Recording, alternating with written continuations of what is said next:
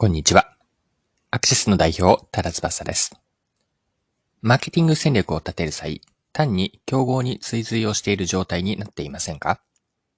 お客さんに向き合うことが見過ごされていないでしょうか？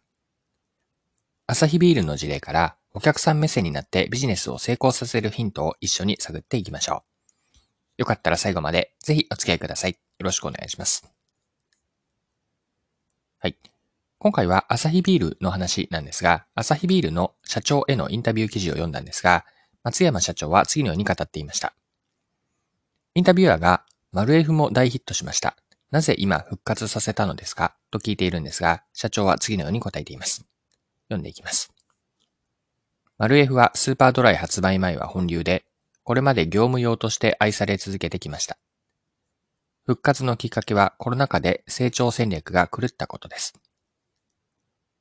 東京オリンピックが延期、無観客になり、オリンピックで勢いをつけてビール減税でさらにユーザーを拡大するという成長モデルが消えました。この時他社は糖質ゼロのビールをヒットさせ、社内からはなぜやらないのかと迫られました。でも追随することの顧客価値は何かスーパードライ一本足から脱却するには、もう一つ骨太なブランドが必要です。新ブランドも考えましたが、こんなに素晴らしいブランドを活かさない手はない。実は私、入社前から朝日生の大ファンでした。現代にアップデートして新しい価値としてブランディングできないかと考えました。情緒的な価値で言えば、スーパードライは刺激的でエッジが効いています。マル F はその対極の癒し系。ゆっくりと大切な人との時間を過ごすときに飲んでもらいたいと。以上が日経の2023年4月3日のインタビュー記事からの引用でした。このアサヒビールの事例からは、誰を向いてビジネスをするかに学びが得られます。競合と競合の商品と同様のものを出すというのは、いわばその自分たちの会社の都合なんですよね。すでに市場に他社商品があるのに自分たちが追随することによって、お客さんへの付加価値はあるのか、この視点が大事なんです。アサヒビールは競合他社が糖質ゼロビールをヒットさせた際に、同じような商品を出すのではなくて、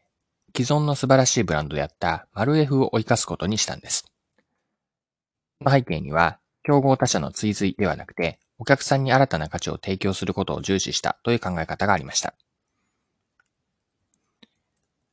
アサヒビールの社長というのは、この先ほどのインタビュー記事でもう一度読むんですが、次のような考え方をされたんですよね。もう一度読んでいきますが、この時他社は糖質ゼロの、糖質ゼロのビールをヒットさせ、社内からはなぜやらないのかと迫られました。でも、追随することの顧客価値は何か。スーパードライ一本足から脱却するにはもう一つ骨太なブランドが必要です。新ブランドも考えましたが、こんなに素晴らしいブランドを活かさない手はない。実は私、入社前から朝日生の大ファンでした。現代にアップデートして新しい価値としてブランディングできないかと考えました。はい、以上が記事です。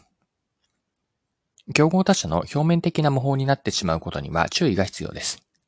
なぜならそこには顧客不在だからなんですよね。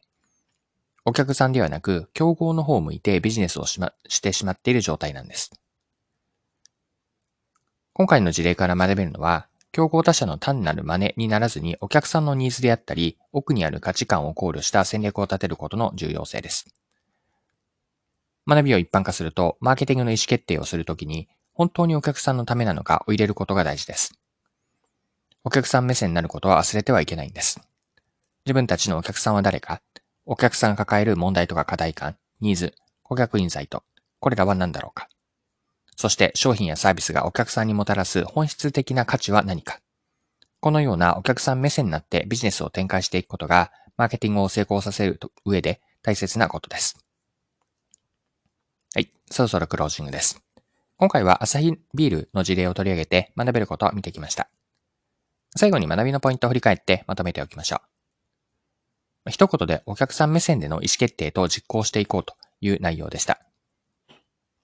まあ、競合と同様の商品を出すことは、いわば自社の都合であって、すでに市場に他社商品がある場合にお客さんへの付加価値を考慮することが重要です。競合他社の表面的な模倣、真似ではなくて、お客さんのニーズや顧客インサイト、